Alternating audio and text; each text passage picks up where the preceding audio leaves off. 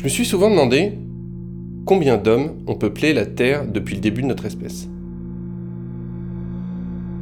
Le calcul reste imprécis, mais des scientifiques aventureux s'y sont essayés. Sachant que les Homo sapiens déambulent sur la planète depuis environ 200 000 ans, les estimations convergent vers un chiffre qui dépasse 100 milliards d'individus. Imaginez maintenant tous ces visages. Combien de ces personnes serait-on capable d'identifier? À combien d'entre elles pourrait-on simplement donner un nom? À nouveau, une réponse existe. Moins de 10%. Quand l'homme est rentré dans l'histoire, il n'a pas directement pensé à inscrire tout le monde dans un répertoire géant. Plus de 90% de notre humanité est donc vouée à l'oubli.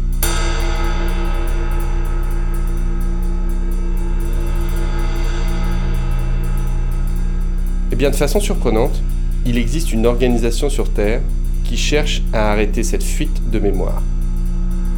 Elle veut cautériser la plaie et, si possible, rattraper le passé.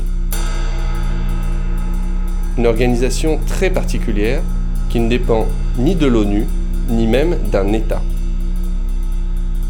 Pourtant, ce groupe déploie des moyens énormes, dignes d'un pays, pour reconstruire un annuaire de l'humanité.